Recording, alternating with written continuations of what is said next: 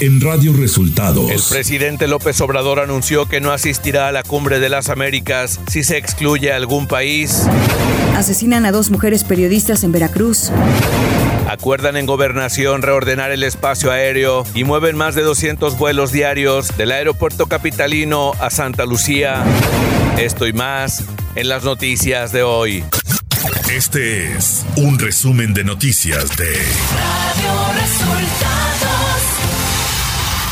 Bienvenidos al resumen de noticias de Radio Resultados. Ya estamos listos para informarle Valeria Torices y Luis Ángel Marín. Quédese con nosotros. Aquí están las noticias.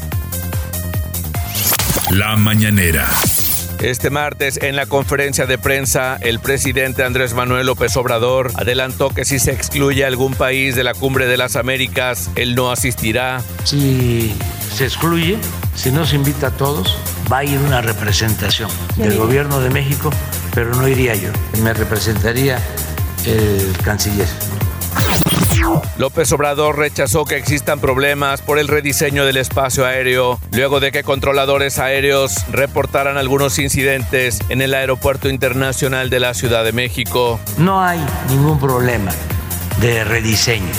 Eso lo inventaron nuestros adversarios y la prensa conservadora.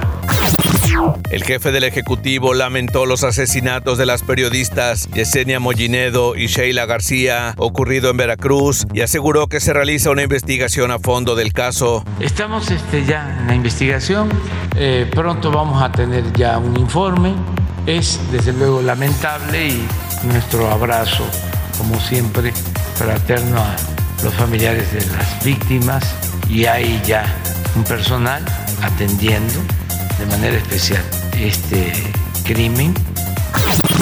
El mandatario mexicano dijo que no aceptaron que Vitol devolviera el pago de los sobornos que dio en México hasta que revele qué funcionarios de Pemex los recibieron. Y la instrucción que di es de que no aceptábamos nada hasta no saber quiénes habían recibido esos sobornos, que en tanto no queríamos tener ningún trato con esta empresa, porque nos estaban dando el dinero, pero iba a quedar la sospecha de quién había recibido el soborno y además íbamos a quedar nosotros como encubridores. Radio Resultados Nacional. El Sindicato de Controladores de Tránsito Aéreo dio a conocer que se ha incrementado en 300% el número de incidentes entre aeronaves. Explicó que del año pasado a la fecha se han registrado 30 incidentes aéreos en el país, de los cuales el 40% ocurrieron en el Aeropuerto Internacional de la Ciudad de México. Se dijo que de los ocurridos de la terminal capitalina, al menos 10 percances fueron de gravedad. José Alfredo Covarrubias, secretario general del SINACTA, reiteró que a partir del rediseño del espacio aéreo por el inicio en funciones del Aeropuerto Internacional Felipe Ángeles en marzo del año pasado, hubo más de 100 incidentes a nivel nacional, aunque no todos han sido reportados por los controladores aéreos. Ante esto se llevó a cabo este lunes una reunión privada entre funcionarios federales y representantes de la industria de aviación, en la que acordaron medidas para ordenar el espacio aéreo. Uno de los convenios fue trasladar 25% de las operaciones de la terminal capitalina al Felipe Ángeles y a Toluca, reveló Rogelio Jiménez Pons. El encuentro estuvo encabezado por Adán Augusto López, además asistieron Jiménez Pons e integrantes de las Secretarías de la Defensa Nacional y Marina, así como funcionarios del Aeropuerto Internacional de la Ciudad de México y el Aeropuerto Internacional Felipe Ángeles y representantes de aerolíneas. Por su parte, el presidente de la Comisión de Comunicaciones y Transportes de la Cámara de Diputados, Víctor Manuel Pérez Díaz del PAN, exhortó a las autoridades federales del ramo a que detengan las operaciones en el Aeropuerto Internacional Felipe Ángeles, mientras no se encuentre garantizada la seguridad de los pasajeros dentro de las instalaciones aeroportuarias. El legislador aseguró que la comisión que encabeza habrá de velar por la seguridad e integridad de los usuarios y la tripulación de las aeronaves. Economía. El Bitcoin perdió sus ganancias de los últimos meses y este martes su cotización cayó por debajo de los 30 mil dólares como parte de una tendencia del mercado de alejarse de los activos de riesgo por la incertidumbre de la guerra en Ucrania. El Bitcoin, la principal criptomoneda en el mundo, se depreció a 29 mil 764 dólares este martes, cayendo a un nivel no visto desde julio. Esto implica una pérdida del 57% de su valor con respecto al récord alcanzado por las cotizaciones en noviembre de 2021. Esta caída implica que la mayoría de los fondos y de las personas que invirtieron en Bitcoin en los últimos meses están teniendo pérdidas. Clima. Para hoy una línea seca persistirá sobre Coahuila y en interacción con el ingreso de aire cálido y húmedo del Golfo de México, propiciarán lluvias puntuales muy fuertes en Coahuila, acompañadas de descargas eléctricas, caída de granizo, rachas de viento muy fuertes de 70 a 80 kilómetros por hora y posible formación de torbellinos o tornados en Coahuila y el noroeste de Chihuahua. A su vez, el ingreso de humedad del Océano Pacífico, Golfo de México y Mar Caribe y canales de baja presión sobre la mesa del norte y el sureste de México en combinación con inestabilidad en la atmósfera superior originarán lluvias puntuales muy fuertes acompañadas de descargas eléctricas y posibles granizadas en el norte, noreste, occidente, oriente, centro y sureste de la República Mexicana, así como lluvias aisladas en la mesa central, incluido el Valle de México. Por último, un sistema anticiclónico en niveles medios de la atmósfera mantendrán la onda de calor sobre el territorio nacional con temperaturas máximas superiores a 40 grados centígrados en zonas de Sonora, Sinaloa, Nayarit, Jalisco, Michoacán, Morelos, Guerrero, Oaxaca, Veracruz, Tabasco, Campeche y Yucatán. Ciudad de México. La jefa de gobierno de la Ciudad de México, Claudia Sheinbaum, informó que el gobierno capitalino adquirirá 100 unidades de trolebús y 170 autobuses de la red de transporte de pasajeros, conocida como RTP. Estas unidades cuentan con tecnología de punta que incluye cámaras de videovigilancia, accesibilidad para los usuarios, además son amigables con el medio ambiente y aceptarán pago con tarjeta de movilidad integrada. Información de los estados. Este lunes fueron asesinadas dos periodistas en Veracruz. Se trata de Yesenia Mollinedo, quien fuera directora del portal El Veraz, y su compañera reportera Sheila Joana García. Los reportes indican que fueron atacadas a balazos en el municipio de Cozoleacaque. Verónica Hernández Guiadanz, fiscal general del estado de Veracruz, informó que no habrá impunidad en el caso y que serán agotadas las vías de investigación para esclarecer los hechos. Griselda Núñez Espinosa, fiscal especializada en feminicidios y delitos contra las mujeres de la Fiscalía General de Nuevo León, confirmó que la ropa y pertenencias de un cuerpo encontrado este domingo en el municipio de Juárez coincide con los de Yolanda Martínez, desaparecida en San Nicolás de los Garza. La funcionaria aseguró que la autopsia en el servicio médico forense se encuentra en proceso y que se informará de manera puntual de los resultados de la misma. La región de la laguna ubicada en territorio de Durango y Coahuila se encuentra en cuarentena, ya que el Servicio Nacional de Sanidad, Inocuidad y Calidad Agroalimentaria confirmó hace 15 días un brote de gripe aviar H7N3. La enfermedad se detectó en 44 de 266 granjas inspeccionadas. Debido a esto ya fueron cerradas las fronteras estatales para el huevo y la carne de pollo producidos en la zona.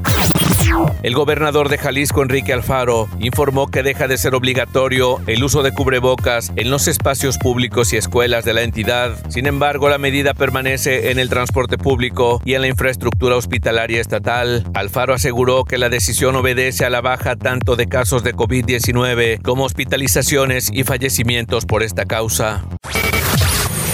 Radio Resultados Internacional. La Organización Internacional para las Migraciones aseguró este martes que más de 8 millones de personas han dejado sus hogares y buscado refugio en otras regiones de Ucrania debido a la invasión rusa que comenzó el 24 de febrero. Las cifras que corresponden a lo que se conoce como desplazados internos fueron entregadas en el marco de una actualización del impacto de la guerra en la población. El presidente Joe Biden aceleró el envío de armamento a Ucrania en base a una ley dictada en la Segunda Guerra Mundial para ayudar a los aliados de Estados Unidos a derrotar a la Alemania nazi. Firmó la orden en la Casa Blanca e indicó que su país apoya a los ucranianos en la defensa de su territorio y su democracia ante la brutal guerra de Vladimir Putin. Además, Estados Unidos suspenderá por un año los aranceles al acero procedente de Ucrania para tratar de ayudar a esa industria ante los duros ataques de las fuerzas rusas, informó esta misma jornada el Departamento de Comercio. El Ministerio de Salud de Nueva Zelanda ha registrado 9.173 nuevos casos de COVID-19 en el país, superando así el millón de infectados desde el inicio de la pandemia, según un comunicado publicado este martes en su página web. Asimismo, asegura que la respuesta colectiva de la población sirvió para controlar la cifra de contagios, especialmente durante el primer año de la pandemia. Tecnología. El CEO de Instagram, Adam Mosseri, ha anunciado oficialmente la llegada de los NFTs, token no fungible, a esta red social, por lo que Instagram permitirá a los creadores de contenido y coleccionistas exhibir sus obras digitales en diferentes secciones, incluidos mensajes directos e historias. La capacidad de ver NFTs en la plataforma está actualmente disponible solo para un pequeño grupo de creadores y coleccionistas en Estados Unidos. Match Group, la compañía matriz de Tinder, presentó este lunes una demanda en un tribunal federal de San Francisco acusando a Google de abusar del poder de monopolio en su Play Store, la tienda de aplicaciones de Android. La demanda de Match viene luego de que Google cambió las reglas de Play Store al exigir que las aplicaciones deban usar su sistema de pagos que cobra hasta el 30% por las transacciones, explicó Match. Espectáculos se reveló el primer teaser y el póster oficial de Avatar, El Camino del Agua, la esperada secuela de Avatar, dirigida por James Cameron y ambientada más de una década después de los sucesos que tuvieron lugar en la primera película. Avatar, El Camino del Agua, narra la historia de la familia Sully, el peligro que los persigue, los esfuerzos que hacen para mantenerse a salvo, las batallas que libran para seguir con vida y las tragedias que sobrellevan. El elenco está conformado por Zoe Saldana, Sam Worthington, Stephen Lang, Kate Winslet, entre otros. El próximo 22 de septiembre se reestrena la primera película, para dar pie el 15 de diciembre el estreno de la segunda entrega. La nueva versión de la cinta Father of the Bride estará protagonizada por Andy García, Gloria Estefan, Aria Arjona y Diego Boneta. En este remake, programado para estrenarse el próximo jueves 16 de junio en HBO Max, veremos más que la clásica historia de cómo un padre de origen cubano-americano que se enfrenta a la idea del casamiento de su hija, quien para él es todavía una niña, además de que enfrenta una crisis matrimonial. Deportes. El equipo de Chivas femenil pudo resolver la eliminatoria de cuartos de final derrotando tres goles a dos a Pumas para lograr un marcador de 5-4 y así conseguir el boleto a semifinales. El equipo dirigido por Juan Pablo Alfaro pudo remontar una desventaja al inicio del partido de dos goles en contra. Y en más de Chivas, el jugador Jesús Angulo fue operado este lunes después de confirmarse la fractura de peroné que sufrió tras el choque con Alfredo Talavera en el duelo de reclasificación ante Pumas. El mediocampista de Sinaloa se perderá toda la liguilla. Y hasta aquí las noticias en el resumen de Radio Resultados. Hemos informado para ustedes Valeria Torices y Luis Ángel Marín. En Radio Resultados deseamos a todas las mamás un feliz Día de las Madres.